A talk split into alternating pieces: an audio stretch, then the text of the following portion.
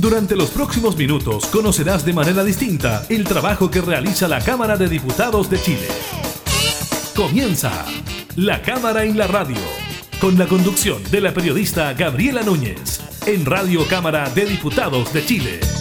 La Cámara en la Radio.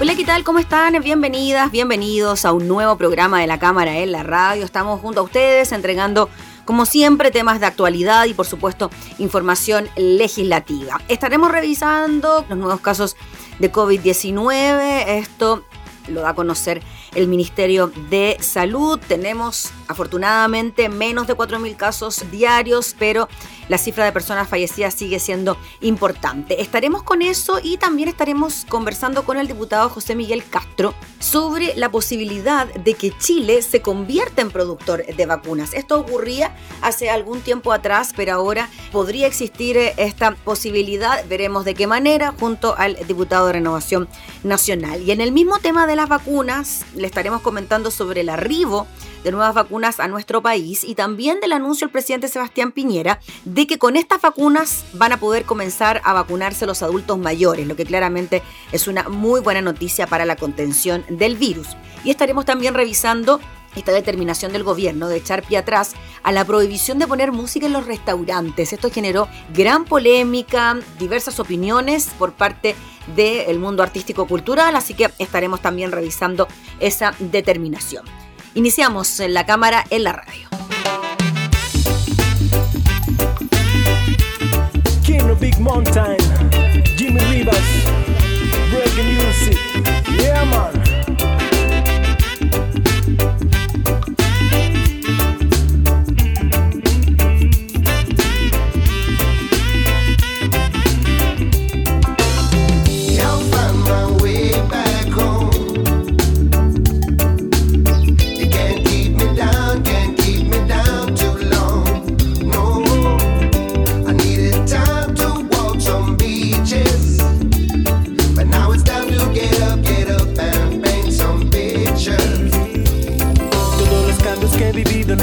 de esta vida Solo quiero volver a empezar. Esos errores cometidos quedarán en el olvido Y nunca más me podrán derribar. Caminaré por el sendero que me lleve al consuelo De sentir de nuevo esa libertad. Y buscaré en mi corazón algo que encienda la pasión Sane completamente todo el dolor.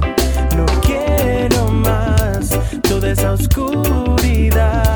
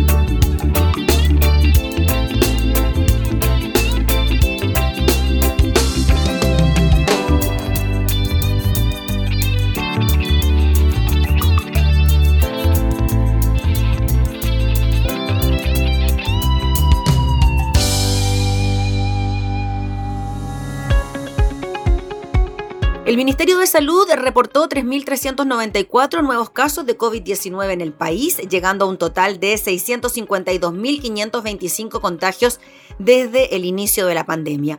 Junto a esto, este miércoles se confirmaron 22 nuevos fallecidos con una cifra total de 17.204 víctimas, según el Departamento de Estadísticas e Información de Salud DEIS. Del total de personas diagnosticadas a la fecha, 23.407 personas se encuentran en etapa activa y más de 611.000 se encuentran recuperadas. A la fecha, 981 personas están hospitalizadas en unidades de cuidados intensivos, de las cuales 801 están con apoyo de ventilación mecánica y 55 se encuentran en estado crítico. Respecto a los exámenes PCR, ayer se informaron los resultados de 41.460 testeos con una positividad del 8,19%. Ahí están entonces los datos de esta jornada entregados por el Ministerio de Salud que dan cuenta entonces de 3.394 casos nuevos de COVID-19. Siempre te creí cuando decías que era fácil olvidar todo pasado, todo lo encadenado. No sé cómo lo haces tú, que no te pesa ni la cruz. Tu culpa se ha agotado, me queda más que claro, todo en vano. ¿Y cómo hago ahora para quitarte de mis sueños? Para borrar tu nombre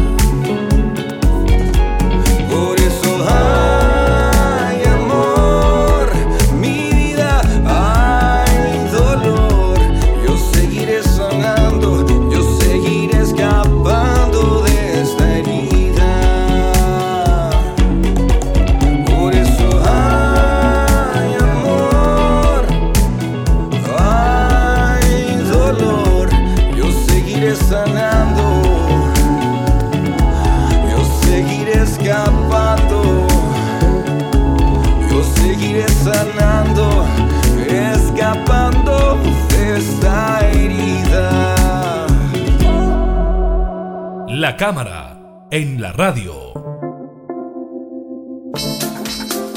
Desde que comenzó el año 2021 hemos visto un aumento bastante importante en cuanto a los casos de COVID-19. Eso sí, ya finalizando el año 2020 nos enterábamos de que las primeras vacunas del laboratorio Pfizer llegaban a nuestro país y eran distribuidas principalmente a personal de salud. Vamos a hablar eh, de este tema, de lo que ocurre con las vacunas, de la posibilidad de que en nuestro país se creen vacunas con el diputado José Miguel Castro. ¿Cómo está, diputado? Muchas gracias por recibirnos allá en Antofagasta, en su zona. Muchas gracias, Gabriela. La verdad es que un gusto estar eh, conversando con usted y sobre todo en temas tan, tan importantes que por lo menos a mí me apasionan mucho como el tema de las vacunas y, toda la, en el fondo, la necesidad de Chile para efectivamente ser un país productor, ser un país que, que reciba primero las vacunas, todo este tema que está tan, tan en boga. ¿Hay posibilidades, diputado, de que nuestro país sea un productor de vacunas que genere vacunas, en este caso particular, para el COVID-19? A ver, la posibilidad siempre está, lo importante es tener en el fondo eh, la voluntad eh, como Estado, ya ni siquiera estoy hablando yo como gobierno, porque son temas mayores en términos de, disponibilidad de recursos. Una planta de vacunas hecha y derecha para poder, en el fondo, abastecer. Pensemos en la vacuna del COVID. Eh, a todo Chile estamos hablando de, de, de, una inversión de 100, ciento algo millones de dólares. Entonces, es una inversión sumamente importante. Esto si tomamos en cuenta de que Chile fue un país productor y dejó de producirse vacunas producto de que el mercado es muy pequeño, somos un país muy chiquitito en cantidad de personas, em, donde se optó efectivamente por ir a comprar al exterior, eh, que en el fondo salía más barato para Chile, teniendo otras prioridades en ese entonces.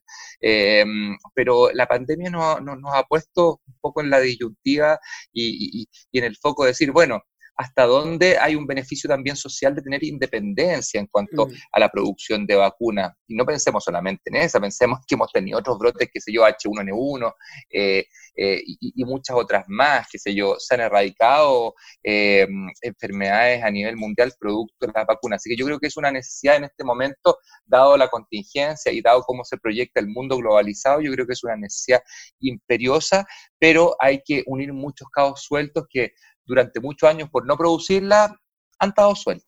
Diputado, y en esos años en los que no se produjo, claro, usted decía que el mercado chileno era pequeño, ¿no? Quizás para generar inversiones de esas características. Me imagino que también la inversión tiene que ser muy importante. ¿Estamos hablando de un tema de recursos ahora o estamos hablando de un tema de desarrollo científico al debe que debería entonces implementarse para poder llevar a cabo estas vacunas? No, lo, complicado es que, es que es un tema netamente de recursos, porque las capacidades técnicas eh, las tenemos, las capacidades humanas las tenemos. Hoy en día tenemos universidades eh, a lo largo del territorio chileno trabajando también en concomitancia con algunos laboratorios internacionales para la producción de vacunas.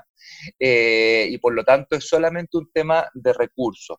Un tema de recursos que, como le decía yo, o sea, antiguamente se miraba, o hasta antes de la pandemia se miraba en el fondo el costo-beneficio netamente eh, en términos económicos, pero hoy en día encontramos que los grandes cuellos de botella se han producido producto de la falta de, plantas de producción y film and finish, que, se llaman, que son plantas en el fondo donde llegan los productos eh, eh, a, tonel, a, qué sé yo, a granel, por decirlo de una forma, y ahí se van eh, dosificando en monodosis, o sea, en la dosis que uno al final se pone, qué sé yo, en la vacuna. Entonces, esos cuellos de botella cómo son solucionados justamente con plantas de producción, de, maquilación.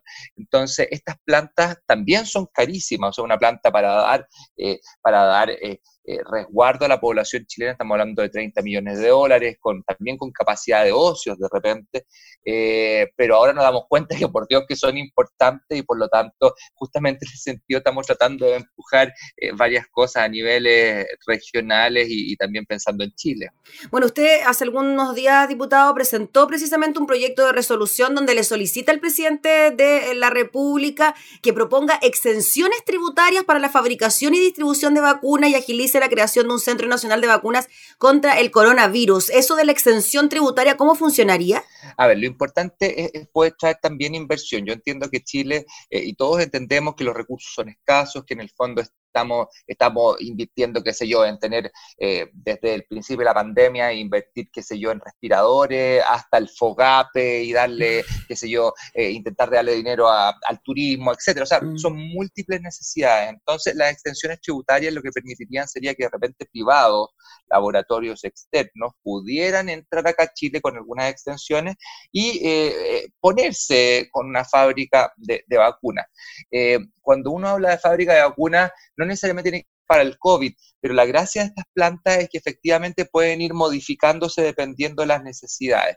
Entonces, eh, es un proyecto que hemos empujado hace, hace bastante tiempo acá en, en, la zona, en la macrozona norte. Estamos a puertas ya, eh, esto es primicia, eh, estamos a puertas de la firma de, de, de, de, la universidades católicas, la Chile, la Universidad Antofagasta, y hay algunas otras universidades interesadas para trabajar en conjunto, porque el problema está en que también las universidades tienen cada uno sus grupos, que sí, el Instituto Millennium también que, de, inmunología, que es sumamente importante en esto porque ha engranado las distintas universidades. Si todas las universidades trabajan juntos, es mucho más fácil poder conseguir un centro donde trabaje las distintas investigaciones, entendiendo que hay investigaciones, qué sé yo, eh, de distinto orden, en, en, el sur de Chile están trabajando para el ANTA, eh, en el norte de Chile están trabajando para el Chaga, hay distintas visiones o distintos tipos de enfermedades que se están atacando, pero si todos trabajamos en vamos en el fondo a conseguir eh, una espalda mayor en términos científicos que nos permitiría mm. también el poder ser más atractivo para los laboratorios de forma internacional y también para la inversión chilena, porque eh, el I D, la investigación y desarrollo, si se mira en este conjunto de universidades, el Estado eh, debería tener también una mejor chance de no decirle eh, con el dedo tú sí o tú no, sino que eh, se le da a, a, las grandes universidades chilenas como conjunto, se les podría entregar, qué sé yo, recursos para esto. O sea, sería como una mezcla, ¿no? Entregar recursos a los centros de investigación chilenos y al mismo tiempo generar algún tipo de exención tributaria para que laboratorios internacionales se instalaran en nuestro país y trabajaran en conjunto con universidades chilenas, centros de estudio, laboratorios, etcétera. Claro, o sea, eh, eh, ese es el modelo que ha funcionado fuera de Chile y es el, mm. el, el modelo que estamos proponiendo porque de esa forma, ¿qué es lo que se puede conseguir? Su laboratorio es capaz de producir vacuna. Nosotros le entregamos, por ejemplo, al PNI, que es el Plan de Vacunación eh, Nacional, eh, le entregamos, por ejemplo, un laboratorio, no sé, la vacuna de la varicela, la vacuna, qué sé yo, de, de, de, la influenza, ese laboratorio podría tener, qué sé yo, o podría estar interesado, eh, como en otras partes del mundo, eh, eh, poner infraestructura acá en Chile, ciento y tantos millones de dólares, pero nosotros le decimos, perfecto, nosotros le podemos entregar quizás esa, esa, vacuna, pero usted deje trabajar a este conglomerado de universidades mm. en el desarrollo, por ejemplo, de tal o cual vacuna, y en el momento de cumplirse, por ejemplo, eh, los años de, de, de,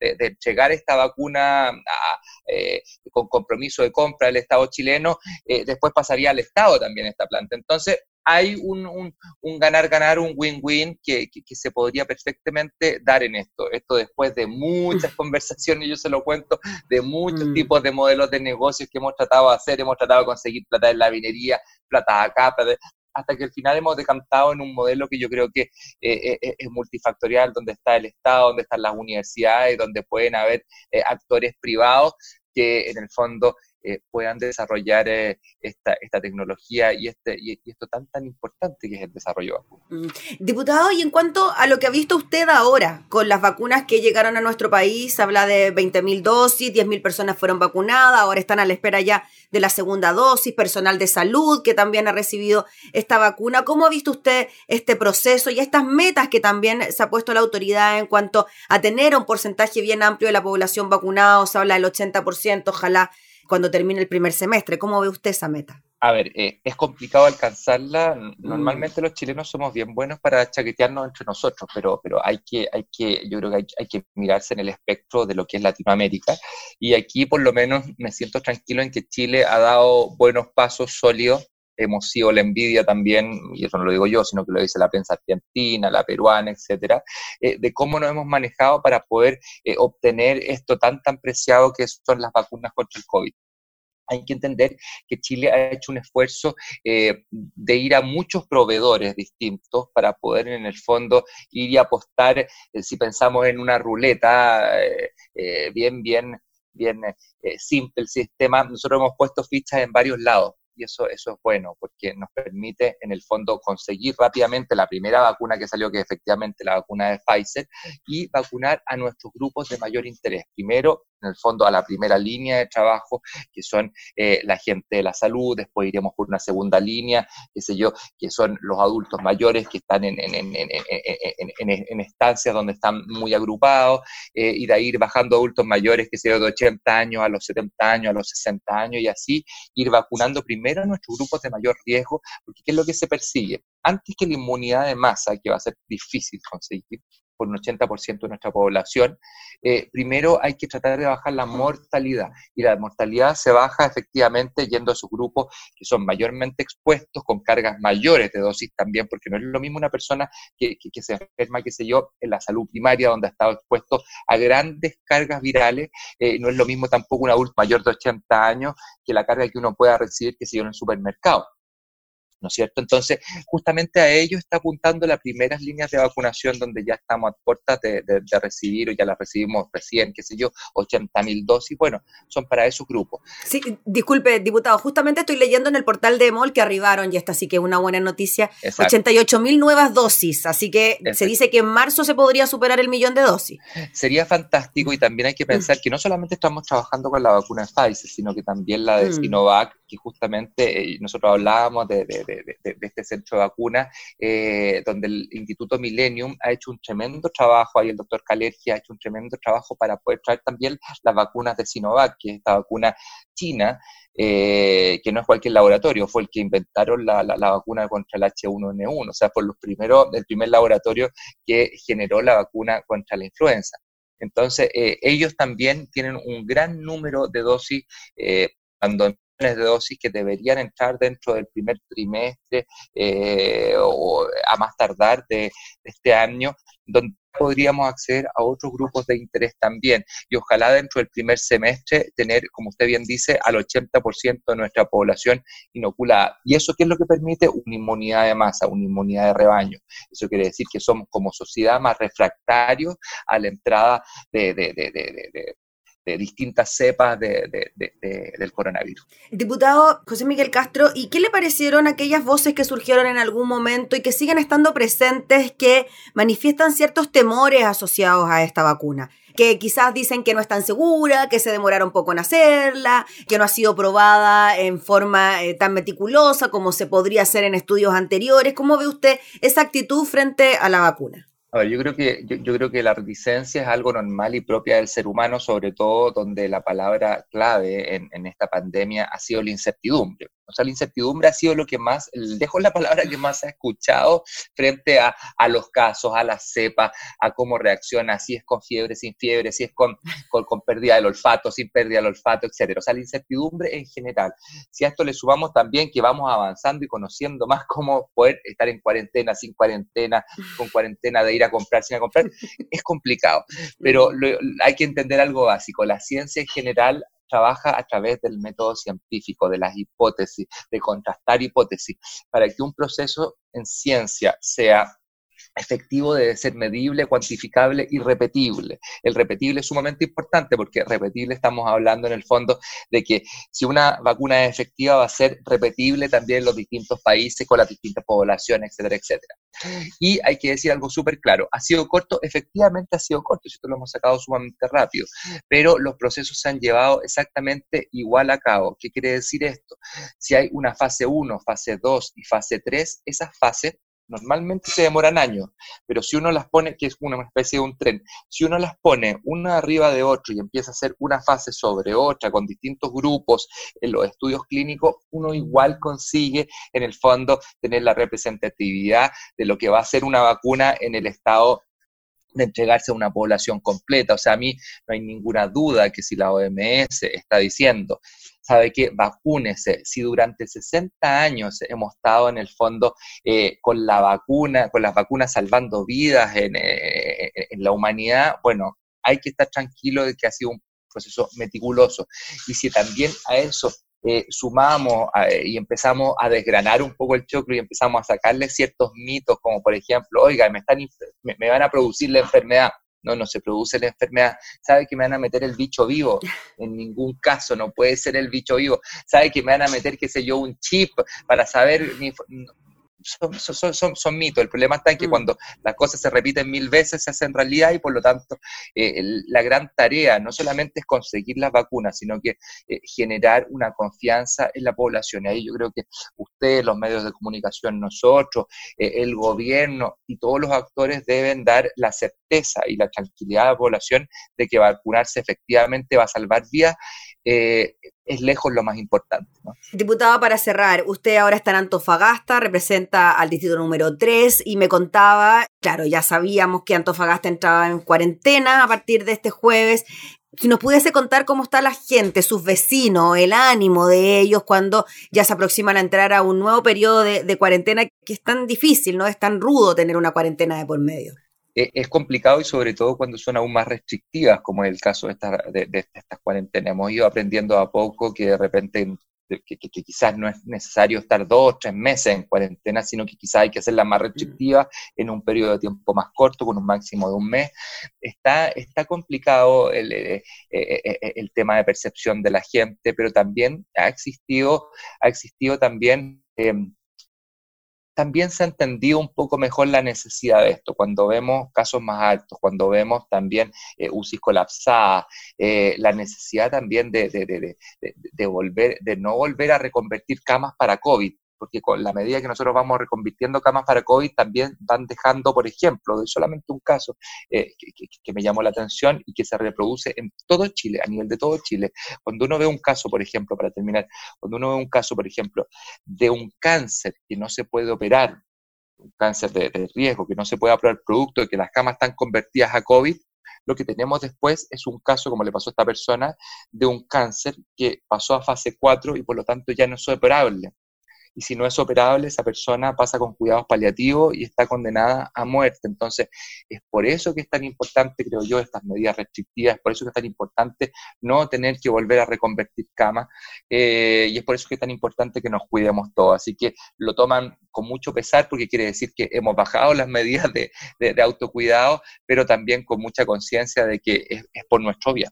Muy bien, pues diputado Castro, le agradecemos enormemente por el contacto, por comentarnos lo que ocurre con estos proyectos, iniciativas que tienen el destino de ojalá concretarnos a nosotros como país productor de vacunas, que sería lo ideal, ¿no? Para poder de alguna manera u otra poder contener esta y otras enfermedades que pueden llegar quizá en un futuro. Así que muchas gracias por su tiempo y animo también a sus vecinos para esta cuarentena que se avecina. Muchas gracias a usted y cuidémonos entre todos. Muchas gracias por la labor que cumplen siempre y como nos acompañan en el Congreso. Gracias, diputado, que esté muy bien. Buen día. Hasta luego. Era el diputado José Miguel Castro hablando entonces sobre la posibilidad de que Chile sea productor de vacunas.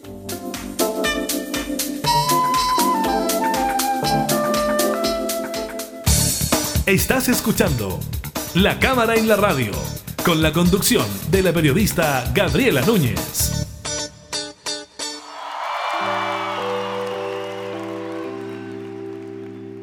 Mujer ingrata, tu traición dejó huellas en mi corazón. Y ya que todo parece normal, sigues mintiéndole al corazón. Por eso ponle mucha atención. Dame un beso y no vuelvas más. Y ya que todo parece normal, sigue tu propio camino. Cuidado, vas a ver que no se juega con vida ajena, mujer. Cuidado, puede ser por las noches sueñes conmigo.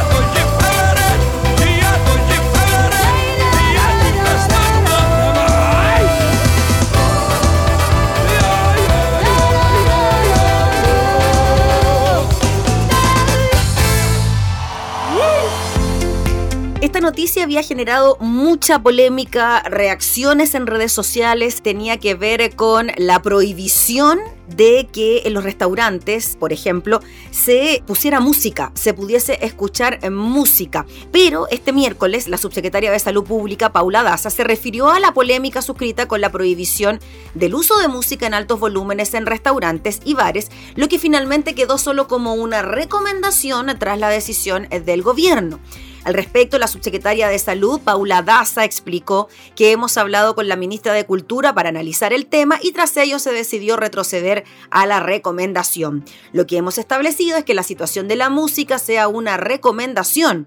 Es una recomendación, dijo la autoridad, no va a quedar como obligatoriedad, pero en esas ocasiones es importante que mantengan las medidas sanitarias. De igual modo, en un comunicado, el Ministerio de Economía expresó, queremos señalar que tras escuchar los argumentos entregados por la ministra de Cultura Consuelo Valdés, el ministro de Economía Lucas Palacios, junto con conversar con diversos sectores relacionados con el rubro, tales como músicos y dueños de locales, se ha decidido dejar esta medida como una recomendación. Más temprano, el subsecretario de Economía, Julio Pertusa, había argumentado en Canal 13. Aquí hay que entender cuál es la lógica sanitaria por cuanto hay un debate en la literatura científica, si es que muchas veces el distanciamiento óptimo es un metro o dos metros, si es que nosotros estamos a menos de un metro de distancia, como es lo que ocurre cuando vamos a comer a un restaurante. Idealmente es que la música no esté muy alta para evitar que esa gotita de saliva no pueda infectar a esa persona. Distintas organizaciones de la cultura y las artes manifestaron lo perjudicial de las distintas medidas sanitarias para sus profesionales. Claro, ¿por qué el Ministerio de Salud había prohibido la música a alto volumen en bares y restaurantes? Bueno, estudios realizados en el 2019 señalaban que solo un minuto de hablar en voz alta genera al menos mil gotas que contienen virus.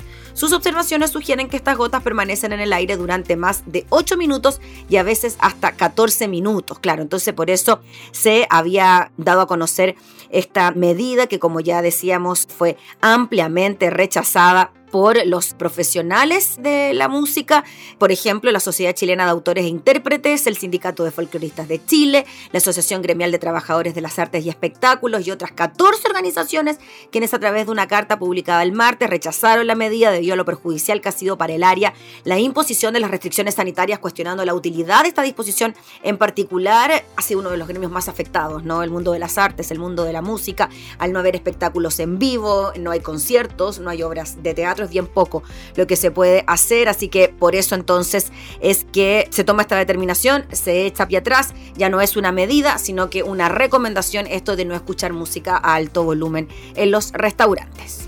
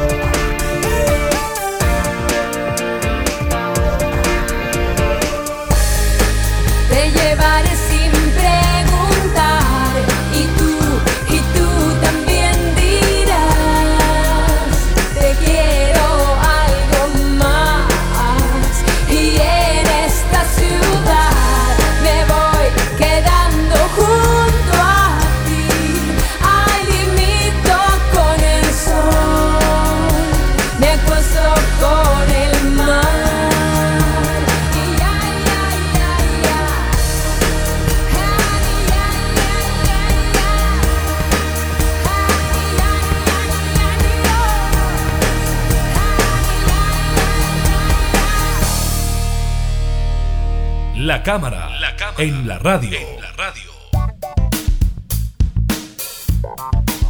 Retomamos el tema de las vacunas. El presidente Sebastián Piñera se refirió a la llegada a Chile del tercer cargamento de vacunas de los laboratorios Pfizer y BioNTech contra el COVID-19, que cuenta con más de 80.000 dosis que serán destinadas para terminar la vacunación del personal de salud e iniciar el proceso en adultos mayores.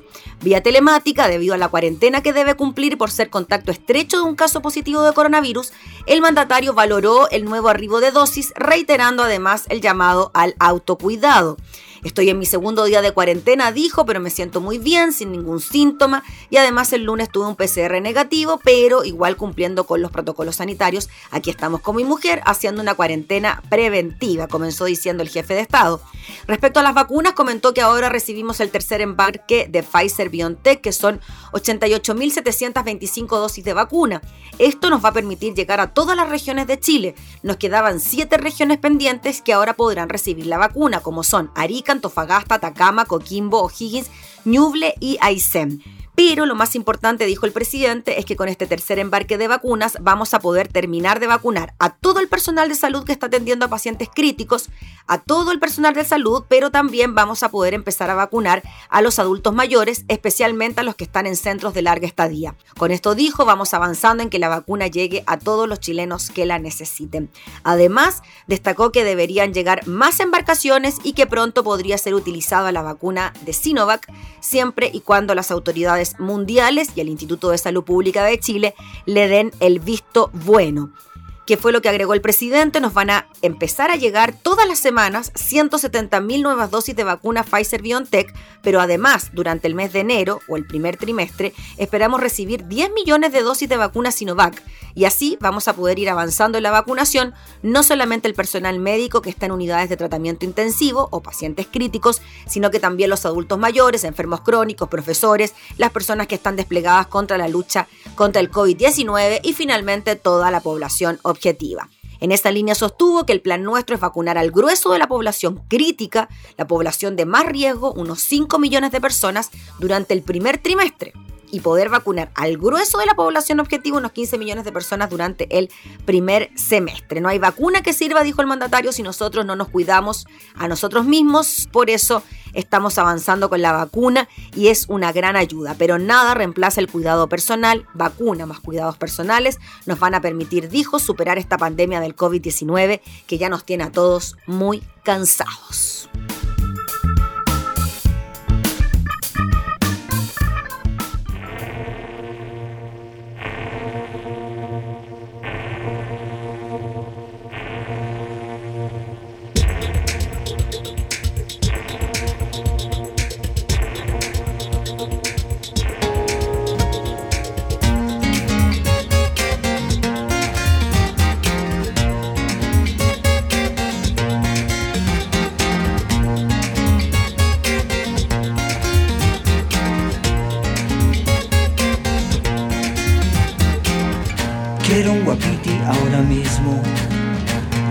Para descansar cerca de un siglo sin preocuparme de los problemas en mi trabajo, en mi familia.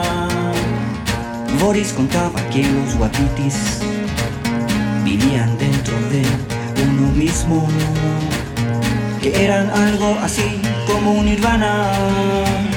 Si uno los encuentra del dolor se salva. Quiero un guapitilo antes que llene de paz mis instantes. Recuerdo otoños de alegría pura, jugando en mares de hojas secas, corriendo cerro abajo entre la lluvia, sin miedo ni espanto, sin dolor ni llanto. Quiero un guapitilo antes que llene de paz mis instantes. Lo busco en las librerías, en las catedrales, en la biogenética, en los bares por internet. Pero nunca se aparece ni por aquí ni por allí ni por ningún lado en donde lo he ido a esperar.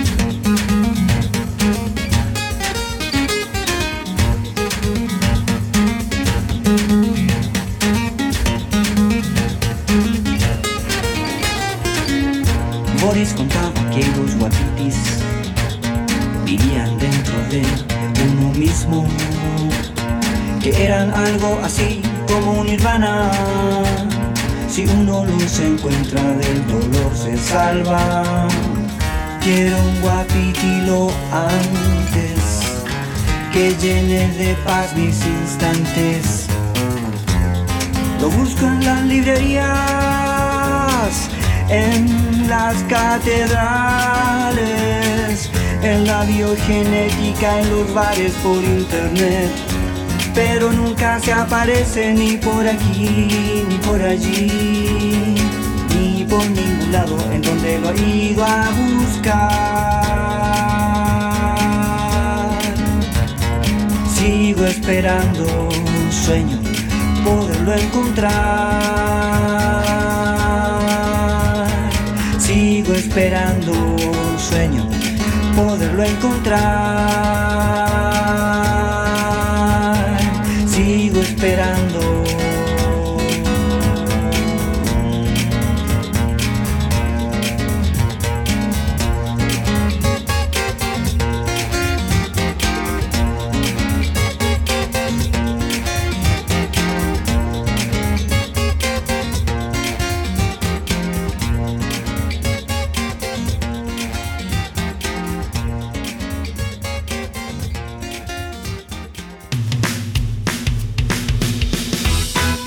Comenzamos a despedir el programa del día de hoy, agradeciéndole por estar junto a nosotros, invitándolos como siempre a continuar escuchándonos en nuestras distintas plataformas digitales, radiocámara.cl, Spotify y radios en Alianza. Nos volvemos a reencontrar, que esté muy bien. Hasta entonces. Hemos presentado La Cámara y la Radio. Una mirada amena a la agenda de trabajo de los diputados. La Cámara en la Radio, con la conducción de la periodista Gabriela Núñez. Información, música y actualidad en Radio Cámara de Diputados de Chile. Acercando las leyes.